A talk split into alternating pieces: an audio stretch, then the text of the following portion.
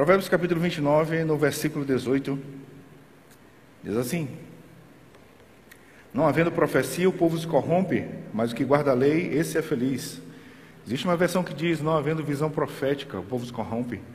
Outra versão diz: Não, não havendo revelação divina, o povo se corrompe. É, eu quero falar um pouco sobre a importância da visão que nas nossas vidas, porque a visão é aquilo que diz o que deve ser feito. E porque existe uma visão clara, a gente não vai fazer como Paulo falou que não fazia, não desferia golpes no ar. Ele sabia exatamente o que ele estava fazendo, por que ele estava fazendo e qual é o final que ele ia obter.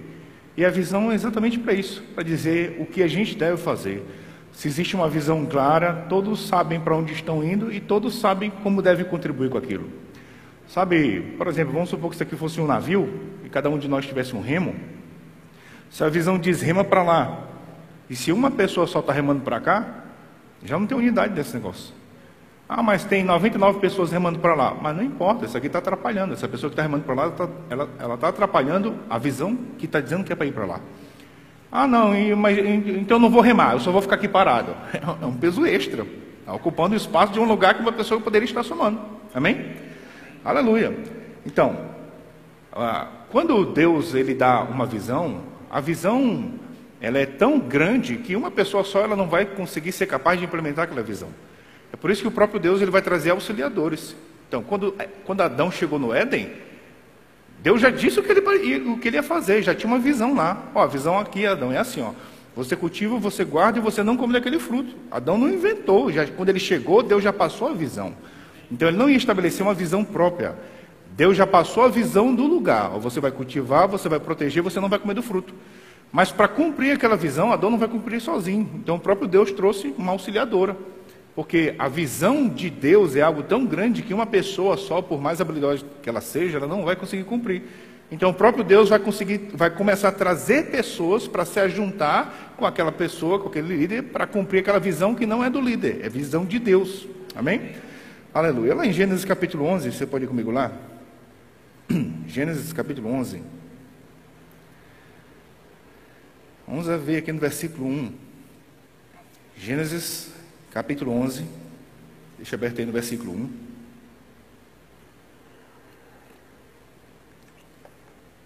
Fala comigo assim, ó. Unidade, Unidade. é quando todos os esforços, todos os esforços estão concentrados na visão. Está todo mundo apontando para o mesmo lugar, está todo mundo trabalhando para o mesmo fim.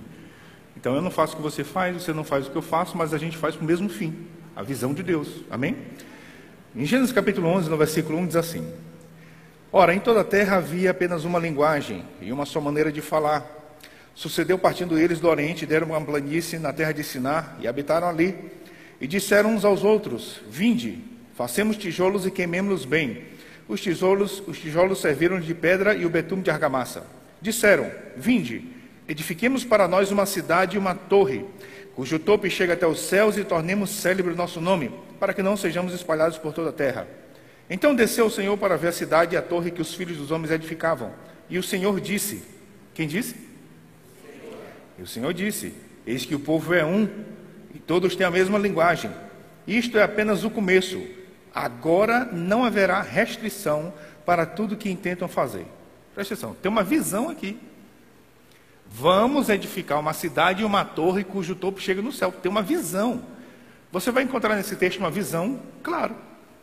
Vamos edificar uma torre, uma, cidade e uma torre cujo topo chega no céu. Você vai ver todas as pessoas ajudando, contribuindo nessa visão. E porque tem uma visão clara e todo mundo está trabalhando para essa visão, olha o que Deus disse. Eis que o povo é um. E agora, isso é apenas o começo, e não haverá restrição em tudo quanto eles forem fazer. Agora, irmãos, isso é uma visão do mal, porque a visão de Deus já está no capítulo 8. Quando Noé desceu da água com sua, família, com sua família, Deus disse: se espalhem, sejam fecundos, se multipliquem. Aí alguém teve uma visão: não, não, bora se espalhar, não, bora ficar aqui. Bora ficar aqui, bora construir uma cidade e uma torre. Não vamos se espalhar, bora ficar aqui. Uma visão do mal. Mas existe uma unidade naquela visão. E olha o que Deus reconhece nessa visão, nessa unidade. Eis que o povo é um. E agora não haverá restrição em tudo quanto forem fazer. Sabe, é, isso já está no meu coração já tem alguns dias. Não haverá restrição quando o povo for um. Quando o povo é um, quando está todo mundo trabalhando para a visão, quando o povo for um, não haverá restrição, não haverá restrição, irmão. Sabe, se isso funciona para uma coisa ruim, uma visão ruim, uma visão mal, quanto mais uma visão de Deus. Você entende? Quando existe uma visão de Deus e o povo é um, está todo mundo trabalhando para aquela visão, não haverá restrição. Sabe, irmãos, não importa os, os, desafios que a gente vai enfrentar. Ah, Deus falou com a gente que a gente vai, eh, sei lá, mudar de prédio, não sei. Sabe, não importa o tanto que a gente vai precisar de dinheiro, de recursos, não importa. Quando o povo é um, não haverá restrição, não haverá restrição. Amém? Sabe, eu realmente acredito que esse é um dos motivos, porque, por exemplo, você vai ver Jesus treinando os discípulos. Eles não trabalharam sozinhos. Por exemplo, se não perceber lá, lá em Lucas capítulo 10, a Bíblia diz que Jesus tinha 70 discípulos. E Jesus ia enviá-los na frente, precedendo eles nas cidades que ele ainda ia na frente. Aí, só que ao invés de Jesus enviar os 70 de um em um, ele vai enviar de dois em dois. E presta atenção. Se Jesus enviasse de um em um, ele alcançaria 70 cidades diferentes. Amém? Mas Jesus prefere alcançar metade, 35. Mas não enviar os discípulos sozinhos. Ele prefere enviar de dois em dois. Ele vai alcançar metade dos lugares mas prefere não enviar os discípulos sozinhos. Você vai ver isso na Bíblia. Os discípulos aprendendo a trabalhar desse jeito. Você vai ver Paulo e Silas, Paulo e Barnabé, Barnabé e João Marcos, os dois discípulos no caminho de Emaús. Você vai aprender eles trabalhando, você vai perceber que eles não trabalharam sozinhos. Porque antes de Jesus enviar eles trabalhando juntos, o próprio Jesus ensinou: se dois de vós sobre a terra concordarem acerca de qualquer coisa, irmão, qualquer coisa é muita coisa. Se dois de vós sobre a terra concordarem acerca de qualquer coisa que porventura pedirem, ser-lhe-á concedida por meu Pai. Ele nem disse talvez vai dar certo, ele nem disse Deus quiser vai funcionar, ele disse vai ser concedida. É esse poder que nós precisamos criar um ambiente para esse poder operar, um ambiente de unidade. Porque Salmo 133 diz que a bênção do Senhor ele está ordenada à unidade para sempre. Para sempre a bênção vai estar naquele lugar, unidade. Então não é a bênção de Deus que muda de lugar e nos alcança. É a gente que se une e atrai essa, essa bênção que opera na unidade. Amém? Eu quero te mostrar alguns moveres de Deus no livro de Atos. E eu quero te incentivar você a perceber que existe um ambiente de unidade que foi criado de forma proposital, que atraiu aquela manifestação. Você pode ir comigo, por exemplo, em Atos capítulo 1. Atos capítulo 1. Vamos ver aqui no versículo 13. Atos, capítulo 1, no versículo 13. Atos 1, 13 diz: Quando ali entraram, subiram para o cenáculo onde se reuniam Pedro, João, Tiago, André, Filipe, Tomé, Bartolomeu, Mateus, Tiago, filho de Alfeu, Simão Zelote e Judas, filho de Tiago. Todos estes perseveravam unânimes em oração com as mulheres, com Maria, mãe de Jesus e com os irmãos dele. Se você continuar lendo o texto, você vai ver que Lucas vai dizer que havia aproximadamente 120 pessoas. Todos estes perseveravam unânimes em oração. Antes de Jesus ir embora, Jesus disse: Fique em Jerusalém, até que do alto sejais revestido de poder. Ele disse: Eu vou chegar lá, eu vou receber a promessa de meu pai, eu vou enviar. Fique em Jerusalém esperando. Tem 120 unidos nesse propósito. Irmãos, eles não, eles não estão apenas juntos no lugar físico. Eles estão juntos no lugar físico com o mesmo propósito, a mesma intenção. Vamos ficar aqui esperando a promessa de, de, que Jesus disse que enviaria. Então, nesse ambiente de unidade, o que aconteceu? E de repente veio do céu um som como de um vento impetuoso e encheu toda a casa onde estava sentado. Sabe, a gente fica olhando esses de repente na Bíblia e a gente pensa que os de repente é assim: Deus acordou de uma forma alegre, hoje eu estou afim de fazer o bem. Aí faz. Não, mas se você perceber, existem coisas que as pessoas fizeram antes, que aquilo foi atraído. Existem manifestações de Deus que elas podem ser atraídas. O próprio Jesus disse: Aquele que tem os meus mandamentos e os guarda, esse é o que me ama, e eu me manifestarei a ele. Existe uma possibilidade de atrair manifestação de Deus. Existe um ambiente que nós podemos criar de forma proposital, intencional. Existem coisas, por exemplo, que acontecem pela soberania de Deus. Por que, que, por que, que o anjo apareceu para Maria? Porque Deus quis. Porque Deus apareceu na sarça com Moisés? Porque Deus quis. Mas existem outras experiências na Bíblia que elas foram atraídas. Pessoas fizeram coisas e aquilo foi atraído. Amém? Lá no capítulo 10, vamos lá, Atos capítulo 10. no versículo 33. Atos capítulo 10, no versículo 33. Atos capítulo 10 é quando Cornélio estava orando, o anjo apareceu para ele e disse para ele chamar Pedro. E aí, enquanto foi buscar Pedro, a Bíblia diz que Cornélio reuniu toda a sua casa para ouvir o que Pedro ia pregar. E aí no versículo 33, aqui Pedro já está na casa de Cornélio, Cornélio está falando com ele, em Atos 10, 33, Cornélio diz assim: Portanto, sem demora, mandei chamar-te, e fizeste bem em vir. Agora, pois, estamos todos aqui na presença de Deus, prontos para ouvir tudo que te foi ordenado da parte do Senhor. Olha só. Essa aqui Cornélio está lá falando, mas está Cornélio é a sua casa. Ele chamou as pessoas antes. Ele disse: Estamos todos aqui, reunidos, prontos para ouvir. Todos com a mesma intenção, a mesma disposição mental, o mesmo objetivo. Estamos aqui todos prontos para ouvir o que te foi ordenado. E, e Pedro começou a pregar. Como Deus ungiu a Jesus Nazaré com o Espírito Santo e com poder. O texto diz que mal Pedro acabou de pregar, o Espírito Santo caiu sobre eles. Sabe, preste atenção como essas manifestações elas foram atraídas para um ambiente de unidade. Você entende? Amém? Lá no capítulo 12, você pode ir comigo lá no capítulo 12? No capítulo 12, vamos ver aqui no versículo 3, Atos capítulo 12, no versículo 3. Herodes já tinha matado o apóstolo Tiago, e no versículo 3 diz assim: Vendo-se isto agradável aos judeus, prosseguiu prendendo também a Pedro, e eram os dias dos pães asmos. Tendo feito prender, lançou no cárcere, entregando a quatro escoltas de quatro soldados cada uma, para o guardarem, tensionando apresentá-lo ao povo depois da Páscoa. Pedro, pois, estava guardado no cárcere, mas havia oração incessante a Deus por parte da igreja a favor dele. Novamente, a igreja está orando, a igreja está unida orando.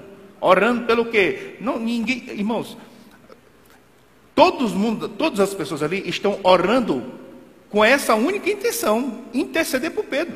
Ninguém ali está orando por carro, por causa, eu não estou falando contra isso não. Amém? Amém, irmãos? Mas eu estou falando que está todo mundo com um objetivo em comum. Eu não estou falando só de estar reunido no mesmo lugar. Eu estou falando sobre as pessoas estarem no mesmo lugar com o mesmo objetivo, cumprindo a mesma visão. Então está todo mundo ali unindo para a libertação de Pedro. Um anjo vai entrar lá, cara, e vai abrir a prisão e vai soltar ele. Essas intervenções de Deus, elas ainda estão disponíveis para os dias de hoje, essas manifestações. Aí por que, que não se manifesta? Porque talvez não, não encontre um ambiente favorável para ela se manifestar. Mas pessoas criaram um ambiente, foi criado de forma proposital. Você não percebe lá no capítulo 16, aquele famoso texto, por volta da meia-noite, Paulo e Silas oravam e cantavam louvores a Deus. Não é só Paulo, não é só Silas. É Paulo unido com Silas. Se dois sobre a terra concordarem. Rapaz, a gente, às vezes a gente vê verdades tão claras na Bíblia, que parece até ser bom demais para ser verdade, a gente não se esforça para criar convicção naquilo. Se dois sobre a terra concordar acerca de qualquer coisa, irmão, qualquer coisa é muita coisa, cara. Qualquer coisa é muita coisa. Se dois sobre vós, se dois de vós sobre a terra concordar acerca de qualquer coisa, está lá Paulo unido com Silas concordando, orando e cantando louvores. De repente sobreveio o tamanho terremoto que sacudiu o alicerce de todos. Pronto, é dessas manifestações que o diabo quer privar a igreja. É disso aqui. Sabe, se, se tem alguém que entende sobre unidade, é o diabo. O diabo entende sobre unidade. Eu quero te mostrar lá em Mateus 12, vá comigo lá. Você vai ouvir Jesus dizendo que ele entende sobre unidade. Mateus capítulo 12. Vamos ver aqui no versículo 22. Mateus capítulo 12, no versículo 22.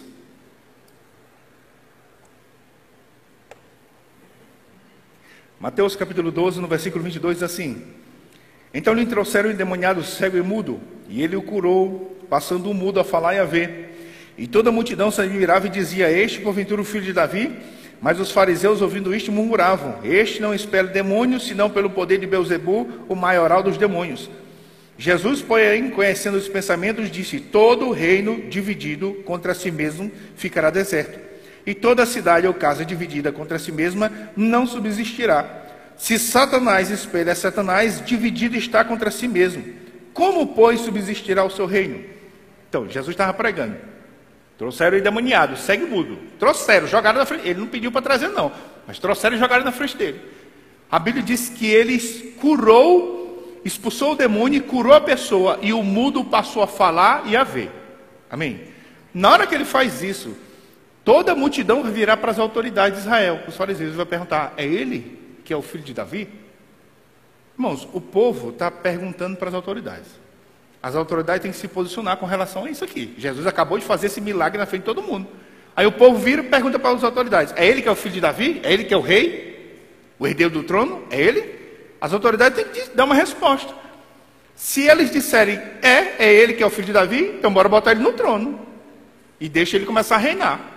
Se disserem que ele não é o filho de Davi, tem que explicar como que ele está fazendo isso aqui. Porque na frente de todo mundo, ele curou endemoniado, cego e mudo. E as autoridades disseram: não, ele não é filho de Davi, não. E como é que ele está conseguindo fazer isso aqui? Ele só está expulsando esse demônio pelo poder do, de Beuzebu, o maior dos demônios. Irmãos, numa linguagem de hoje, o que eles estão dizendo assim, ó, ele só está expulsando esse diabinho porque ele é amigo do diabão. Isso que eles falaram. Ó, não, ele não é o filho de Davi. Como é que ele está fazendo isso? Ele só está obrigando esse demoninho a obedecer ele pelo poder de um demonhão. Amém? Aí Jesus disse: o demoninho, o demonhão, não precisa obrigar o demoninho, porque tanto o demonhão como o demoninho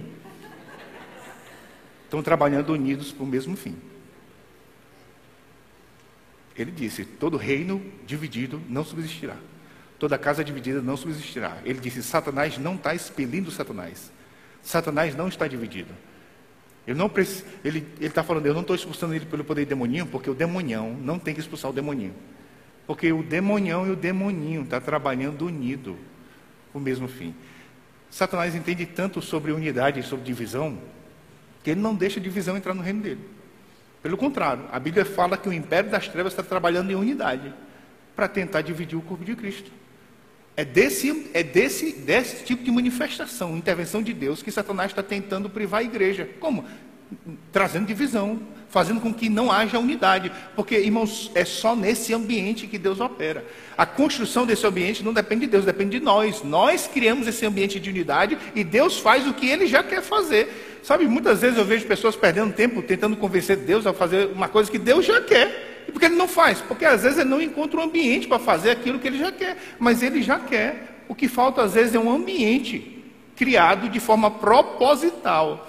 Esse ambiente de unidade, ele não vai aparecer por sorte, do nada, não. De forma proposital, todo mundo faz a sua parte para essa unidade aparecer e Deus se manifestar da forma que ele sempre quis se manifestar. Amém? Lá em Filipenses capítulo 4, vamos comigo lá. Filipenses capítulo 4, vamos ver aqui no versículo 2. Fala comigo assim: quando o povo for um, não haverá. Fala de novo, não haverá. Fala de novo, não haverá. Não haverá restrições em tudo quanto intentarem fazer. Filipenses capítulo 4, no versículo 2, Paulo diz assim: ó, Rogo a Evódia e rogo a Sintique, pense concordemente no Senhor. Então, está aqui Paulo falando sobre duas irmãs que estavam brigadas lá na igreja. Esse Paulo sabe de coisa, irmão, sabe de coisa. Rapaz, Deus tem formas de informar a liderança que a gente nem imagina, né? Aí Paulo está sabendo tem duas irmãs brigadas lá em Filipenses. Aí ele está terminando a carta, antes de terminar, ele diz: Rapaz, pelo amor de Deus, Evode e Sintique, arruma um jeito de concordar no Senhor. Sabe, a Bíblia não diz porque elas estavam discordando, mas a Bíblia deixa claro que era possível ter concordância. Pense, rogo que vocês pensem em concordância no Senhor. Amém? Irmão, sempre vai ser possível ter concordância. Por mais que existam gostos, vontades, escolhas diferentes, mas sempre vai haver uma possibilidade de ter concordância. Amém? Por exemplo, esse hall aqui da igreja, gigante. Se fosse feita uma pesquisa aqui, individual, o que, que você acha que deveria ser feito lá no hall da igreja? Mas existem gostos diferentes, variedades, é, de, desejos diferentes. Você entende? Então, como é que vai manter um ambiente de unidade se pessoas gostam de cores diferentes, têm escolhas diferentes? Como que vai manter ambiente de unidade se existe tanta diversidade no nosso meio? Vamos lá em Lucas capítulo 19. Vamos lá, Lucas capítulo 19. Vamos ver aqui no versículo 29. Lucas capítulo 19. Vamos ver aqui no versículo 29. Lucas 19, 29 diz assim: ó, Ora, aconteceu que ao aproximar-se de Betfagé e de Betânia, junto ao Monte das Oliveiras, enviou dois de seus discípulos, dizendo-lhes: Ide à aldeia, fronteira, e ali, ao entrardes, achareis preso um jumentinho, que jamais homem algum montou. Soltai e trazei-o. Se alguém vos perguntar por que o soltais, respondereis assim, porque o Senhor precisa dele. Então está aqui Jesus dando uma instrução. Vocês vão lá encontrar um jumentinho preso numa árvore que nunca ninguém montou, vocês desamarram e trazem ele para mim. Se alguém perguntar por que vocês estão soltando aquele jumento, vocês vão responder assim, porque o Senhor precisa dele. Amém? Embora supor que Jesus fosse fazer uma enquete com os doze. Olha, quando vocês estão soltando o jumentinho e o dono aparecer lá, o que vocês estão fazendo aí? E ele começasse a perguntar para cada um dos doze, como é que você acha que deveria responder? Ei, João, apóstolo do amor, como é que tu acha que deve responder? Se alguém vir perguntar o que vocês estão fazendo soltando jumento. Mas Jean João dizendo, ah, eu acho que eu deveria responder assim. Querido e amado irmão, por obsequio, será se o seu coração está compungido em amor para honrar o meu Senhor com esse jumento? E tu, Judas, que mexe com as finanças, tesoureiro, como é que deveria responder? Ah, eu responderia assim: quanto é que tu quer no jumento? E tu, Pedro? Explosivo, como é que tu responderia? Rapaz, eu ia soltar ele. Se ele viesse para cima de mim, eu digo, rapaz, sai daqui, senão eu te corto com a faca. Cada um ia ter um jeito. Você entende? Por isso que Jesus disse, é para responder assim. Fala aí, aleluia, fala aí. Não é melhor responder assado? Não, é melhor responder assim. Amém, Amém? É para responder assim. Por causa, sabe, porque sempre vai ter um cabeça, irmão, para dar uma direção. Quando o cabeça passa a direção, existe a possibilidade agora de ter uma unidade, porque agora tem um norte para todo mundo apontar. É por isso que sempre você vai encontrar um cabeça em todo lugar. Na igreja tem um cabeça, na família tem igreja, na, família tem um cabeça, na, no exército tem um cabeça. Em todo lugar você vai encontrar um cabeça, porque alguém vai ter que dar uma direção. E quando essa direção é dada, agora existe a possibilidade de todo mundo pegar junto e o ambiente de unidade ser criado. Amém? Aleluia. Ah, em Gênesis capítulo 2, você pode ir comigo lá? Gênesis capítulo 2. Vamos ver aqui no versículo 16. Gênesis capítulo 2, no versículo 16, diz assim: Isso aqui é Deus passando a visão do Éden para Adão. E o Senhor Deus lhe deu esta ordem: de toda árvore do jardim comerás livremente, mas da árvore do conhecimento do bem e do mal não comerás, porque no dia que dela comeres certamente morrerás. Disse mais o Senhor, Deus: Não é bom que o homem esteja só. Far-lhe-ei uma auxiliadora que lhe seja idônea. Olha só o que Deus diz no versículo 16. E o Senhor Deus lhe deu esta ordem.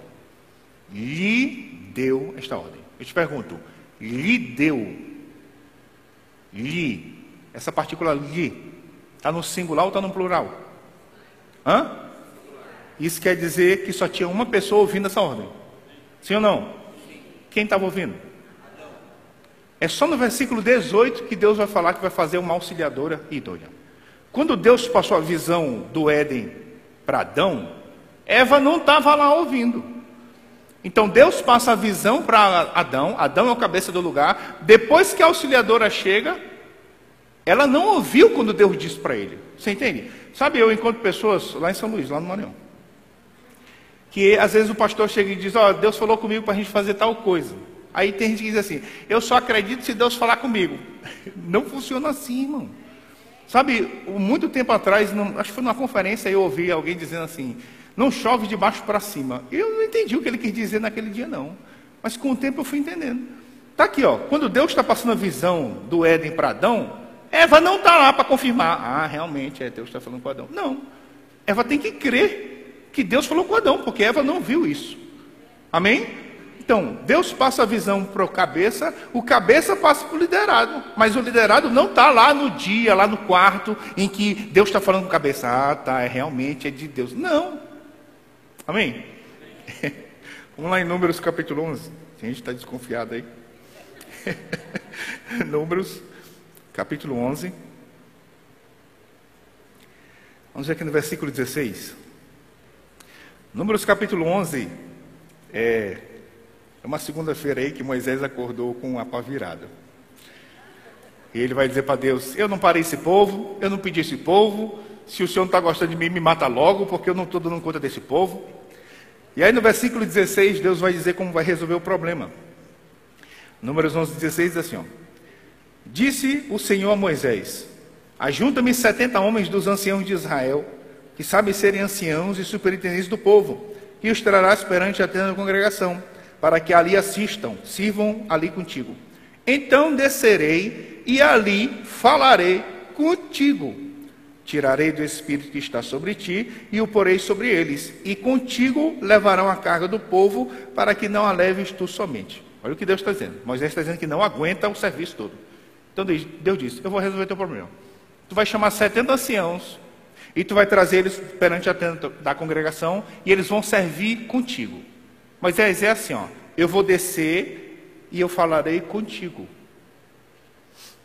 Bora ler aqui o versículo 17 de novo, que tem gente que não está acreditando. Lê o versículo 17 aí. Então descerei e ali falarei contigo. Fala comigo, contigo. contigo. Fala de novo, contigo. Então, olha o que Deus disse. Tu vai chamar os 70 para te ajudar. Mas eu falo contigo. E você fala para os 70 o que eu falei para você. Você entende? Sabe, preste atenção, irmãos, quando a liderança está passando uma visão. Não, mas eu só acredito se Deus me aparecer para mim. Não funciona assim, irmão, a não ser que tu seja Moisés. Amém? Mas sempre Deus vai passar a visão para o líder, para o cabeça. E ele vai passar a, a, a visão para os auxiliares. Não, mas eu só acredito se Deus falar, comigo para dizer realmente o que eu falei com o cabeça foi eu mesmo. Não, Deus, Deus não vai fazer isso. A Bíblia está mostrando que Deus não faz isso. Amém? Amém, irmãos? Então, fala comigo. Unidade, requer, uma visão, uma, cabeça, e princípio de submissão. Depois que a direção ela é passada, sempre vai haver possibilidade de unidade. Porque agora existe a possibilidade de todos fazerem aquilo que a visão está passando. Amém? Lá em Efésios capítulo 5, você pode ir comigo lá? Efésios, capítulo 5. Vamos ver aqui no versículo 22. Efésios 5, 22 diz assim: As mulheres sejam submissas ao seu próprio marido, como ao Senhor. Fala comigo, submissão das mulheres aos maridos. Pula comigo para o capítulo 6. Capítulo 6 de Efésios, versículo 1. Filhos, obedecer a vossos pais no Senhor, pois isto é justo. Fala comigo, submissão dos filhos aos pais. Pula comigo o versículo 5. Quanto a vós outros, servos, obedecei a vosso Senhor segundo a carne, com temor e tremor, na sinceridade do vosso coração, como a Cristo. Fala comigo, submissão dos trabalhadores aos patrões. Submissão é um princípio do reino de Deus. Amém. Sabe, deixa eu te lembrar de um fato. Lá em Mateus 3, você não percebeu lá, ele diz que João Batista estava batizando as pessoas no Rio Jordão. Amém? Imagina aí, entra na cena aí, ó. João Batista está batizando o povo aqui. Quem? Aí tem uma fila aqui, uma fila de gente para ser batizada. Aí João Batista está olhando, eita rapaz, ainda tem um bando de gente aqui para ser batizada. De repente na fila está Jesus, cara. Aí ele olha assim, meu Deus, Jesus. Ei, Senhor, ei, Senhor, sai daí, pelo amor de Deus, vem para cá. Aí lá vem Jesus e João Batista disse: Não, Senhor, eu não vou te batizar, não, pelo amor de Deus, eu não vou te batizar, não. Eu é que deveria ser batizado por ti, eu não vou te batizar, eu não vou te batizar, não. E Jesus disse: Não, deixa, deixa, deixa por enquanto. Agora, quem é Jesus? Diz que no princípio era o Verbo, o Verbo estava com Deus e o Verbo era Deus. Todas as coisas, quantas coisas? Quantas coisas? Todas as coisas foram criadas por intermédio dele. E sem ele, nada do que foi feito se fez. Amém? Quem criou João Batista? Foi o verbo, cara. Irmãos, O Verbo criou João Batista. Agora o Verbo está dizendo: não, não é, é o teu momento agora. Me batiza. Presta atenção em Jesus se submetendo, cara. Agora, se Jesusão, fala comigo, Jesusão. Fala de novo, Jesusão. Se Jesusão se submeteu, cara, por que, que a gente não vai fazer? Você entende? Sabe, você não precisa lá, em Números 12, você não precisa lá por causa do tempo. Em Números 12, Moisés tinha pegado uma mulher cuxita, e Arão e Miriam começam a falar contra ele. Sabe, Arão não é qualquer pessoa, não. Arão é um sacerdote. Miriam também não é qualquer coisa, é uma profetisa. Ali são três ministros, é uma confusão de três ministros ali. Moisés é o cabeça, o líder, Arão é o sacerdote, Miriam profetiza. E olha o que, o que ela dizia: porventura Deus também não fala por nós, através de nós também? Sabe, depois se você lê lá, depois que ela faz aquele comentário, porventura Deus também não fala com a gente, é só com Moisés? O texto diz assim, ó, e o Senhor ouviu. Rapaz, esse comentário chega, se eu tivesse pelo, me arrepiava. Pode, depois tu vê lá. Na hora que ela faz esse e por acaso, Arão, Deus só fala com Moisés, e o Senhor ouviu. Entre as entrelinhas está assim, ó.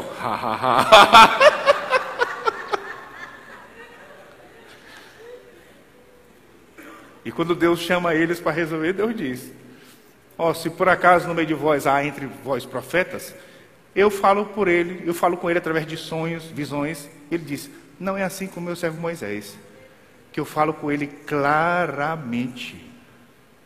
A visão clara, irmão, de um lugar sempre vai estar com cabeça. Você entende?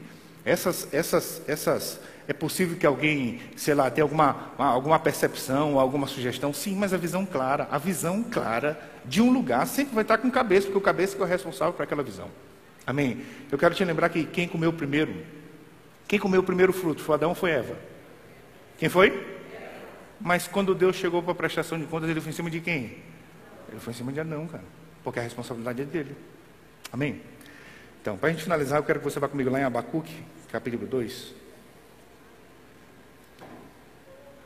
Abacuque, capítulo 2. Vamos ver aqui no versículo 2. Abacuque capítulo 2, no versículo 2, diz assim: O Senhor me respondeu e disse: Escreve a visão, grava sobre tábuas, para que possa ler até quem passa correndo. Esse é o cuidado que Deus tem com a visão. Escreve, para que até quem passa correndo consiga ler. Porque a visão, é o que vai dizer é por causa da visão, todos sabem o que estamos fazendo e como podemos contribuir para aquele fim. Amém? Então, deixa eu te falar uma coisa. Eu estou aqui desde segunda-feira, estou conversando com o pastor já algumas, algumas coisas, alguns dias, mas eu ouço muitas ministrações daqui. E muitas ministrações eu tenho percebido o pastor falando sobre isso. Sobre pregar o evangelho, curar os enfermos, sobre ser luz onde você, onde você está. Existe uma tônica, preste atenção, cara, no que está sendo falado. Existe uma tônica, existe uma tônica. Sabe, eu realmente eu quero te encorajar que esse sentimento de ser útil no reino de Deus, você só vai ter ele, não é recebendo não, cara. É fazendo alguma coisa. Sabe, um, um tempo atrás, é, ligaram do hospital, uma médica lá que é da igreja ligou para o hospital, ligou lá do hospital para um pastor para ir orar para uma criança lá, o pastor não podia, aí eu fui lá. Era um hospital público de, de criança. Cara, quando eu cheguei lá para orar por ela, pela criança, rapaz, a criança, ela teve um problema no parto e ela já tinha dois anos e pouco. Estava lá. Eu perguntei, há, quantos, há quanto tempo que ela está aqui? Ela nunca saiu do hospital desde quando nasceu. No parto teve um problema, nunca saiu. Tu imagina, cara, os pais construíram um quarto para a criança. A criança nunca foi para esse quarto, cara. Sabe, eu fui lá e orei mesmo, orei, orei, com fé, com convicção e tal. E vi uma compaixão, porque tinha várias crianças dentro daquele quarto. E eu, assim, eu estava com compaixão, mas eu estava com vergonha de perguntar para as outras mães se elas queriam que orasse. Eu disse, ô Senhor, me ajuda aqui, eu quero fazer, mas eu estou com vergonha. Quando eu terminei de orar por ela, nem foi eu preciso pedir, cara. Uma outra mãe já me agarrou no braço e disse, pastor, pelo amor de Deus, vem lá para o meu filho. E eu orei para aquelas crianças tudinho. Depois que eu orei pelas crianças, eu já ia sair, as enfermeiras me puxaram e disseram, não, pastor, ore por nós aqui e tal. Esse sentimento de ser útil, não é recebendo não, cara, que a gente vai ter. É fazendo alguma coisa. É só contribuindo com a visão que você vai ter esse sentimento de ser útil, ser útil no reino de Deus. É esse sentimento que a gente precisa ter. Porque Deus nos planejou para isso também, não só para receber. Irmãos, enquanto você não tiver, é, é, quando você não tiver fazendo, fazendo alguma coisa, tu nunca vai entender o que Paulo quis dizer, não. Quando ele disse que mais bem-aventurado é dar, mais bem-aventurado é dar. Rapaz, receber é bom, mas se, por exemplo, você nunca chegou numa pessoa e disse, olha, Deus falou comigo para eu te dar tal coisa. E essa pessoa dizer para você, rapaz, eu estava orando especificamente por isso. Rapaz, a gente não sabe o que é essa sensação, não. A gente não sabe o que Paulo quis dizer. Quando mais bem-aventurado é dar. Mas bem-aventurado é dar, é fazer. Esse sentimento. Irmãos, a nova criatura foi planejada para isso. Isso faz parte da natureza da nova criatura. Em 2 Coríntios 5,17, quando Paulo fala sobre a nova criatura, no versículo 18, ele já fala sobre o ministério da reconciliação. Isso já faz parte do pacote. Se você não está incluído nisso, você não tem a plenitude daquilo que você foi criado para ser. Amém? Sabe, está tá, tá zerado? Vou contar uma rapidão, amém? Uns, quando o irmão Lúcio, que é esposo do meu pastor, estava me separando para dar aula no Rema, ela disse para eu começar ensinando a autoridade do crente. Eu disse, tá bom. Mas tinha uma coisa, irmão, que pegava assim para mim, porque eu, eu nunca tinha expulsado um demônio. Nunca. Na verdade, eu nunca nem tinha visto um. Eu vi um de longe correndo, mas eu não, nem vi assim direito, eu Tarde de noite. E eu estudando aqui matéria autoridade do crente e tal, autoridade do crente, e eu pedia, Senhor, me dá um versículo porque se algum aluno vier perguntar se eu já expulsei demônio, eu não vou mentir. Eu disse, Senhor, me dá algum versículo para eu mostrar para esse aluno que eu não preciso expulsar demônio para saber que a palavra funciona. Eu pedia um versículo. Mas quando sabe que Deus faz infinitamente mais. Deus faz infinitamente mais. Rapaz, eu estava na igreja preenchendo o questionário para ser professor. Estava na igreja lá preenchendo o questionário para ser professor. Era umas três horas da tarde, sexta. Eu saí do salão lá da minha mãe, porque eu trabalho lá, lá só fui na igreja preencher questionário para voltar para o salão. Aí quando eu estou preenchendo, chegaram umas, umas quatro alunas que na frente da igreja tinha uma escola pública lá. Elas chegaram lá fardadas, lá umas adolescentes, atrás do pastor. E o pastor não estava, só estava eu e a secretária. E aí não sei o que, que tem um menino lá, não sei o que, do processo. Eu entendi assim, processo. Aí eu pensei, eu estou preenchendo no questionário. Eu estou pensando que elas estão querendo que o pastor vá lá, porque tem algum pai querendo processar a escola e quer orar por ele. Sei lá, eu pensei que era isso. E eu estou aqui de cabeça baixa preenchendo, preenchendo o questionário. Aí a secretária virou para mim e disse: Olha aí, Léo, isso que foi? O menino está possesso. Eu disse: Possesso? Meu Deus do céu! Aí, quando a secretária falou comigo, as alunas pensaram que eu era o pastor. Aí elas vieram assim: Pastor, pelo amor de Deus, pelo amor de Deus, o menino está possesso desde 10 horas da manhã. Isso era 3 horas da tarde. Desde 10 horas da manhã, e já foram três pastores lá. Olha o que ela disse, rapaz, isso não saiu da minha cabeça, cara. Já foram três pastores lá e não conseguiram tirar ele. E eu digo, eu vou fazer o que lá, meu Deus do céu? Aí elas ficaram assim com aquela cara de, de, de pidão assim, né? Aí eu, meu Deus, meu Deus, meu Deus. Aí eu disse, eu vou lá. Eu disse, eu vou lá, irmão, só para não passar vergonha mesmo, porque eu não queria, não. Aí eu disse, meu Deus, eu vou lá. Aí quando eu levantei, ela assim, então bora lá. Aí eu, meu Deus, o que foi que eu fiz? Meu Deus do céu, meu Deus do céu. Elas andando aqui na frente, eu atrás acompanhando, e eu confessando, pai, obrigado, eu vou mandar, ele vai sair, ele vai sair, ele vai sair, eu vou mandar, ele vai sair. Rapaz, era só atravessar a rua, a escola já era do outro lado. Irmãos, quando eu estava atravessando aquela rua, no meio da rua, eu não estou brincando não, deu uma moleza na minha perna, cara. Quase eu, quase eu caio ali no meio da rua ali mesmo. Ai, meu Deus do céu, que viagem. Eu digo, Senhor, obrigado, Pai, porque ele vai sair, ele vai sair, ele vai sair. Quando eu cheguei na escola, estava todo mundo já fora da sala de aula, porque toda a escola sabia que aquele menino estava trancado dentro de uma sala endemoniada. Aí quando eu entrei, aí eu me lembro que até um aluno gritou, ei, chegou um exorcista aí agora para tirar. Aí elas foram andando, foram andando, e eu aqui atrás, né? Pai, obrigado, obrigado, pai, obrigado, já deu certo, já deu certo. Aí tinha a porta assim e o menino estava trancado dentro da sala, né? Aí elas foram em direção à porta e eu andando aqui, atrás dela. Aí elas pararam do lado da porta e fizeram assim, ó. Ele está aí dentro. Rapaz, quase que eu pergunto, e você não vai entrar comigo não, é? Eita. Mas quando eu entrei lá, deu tudo certo, amém? Que Deus é bom. Irmão, Deus é bom, Deus é bom. E Deus não bota a gente enrascada, amém? Sabe, quando você se inclinar mesmo para fazer, para contribuir com o reino, Deus vai levantar oportunidades, irmão. Deus mesmo já está interessado. Deus está procurando pessoas com essa inclinação no coração. Amém? Aleluia. Eu creio que você foi edificado pela palavra ministrada. Agora compartilhe com mais pessoas para que elas possam também ser alcançadas e abençoadas pela palavra de Deus que transforma as nossas vidas.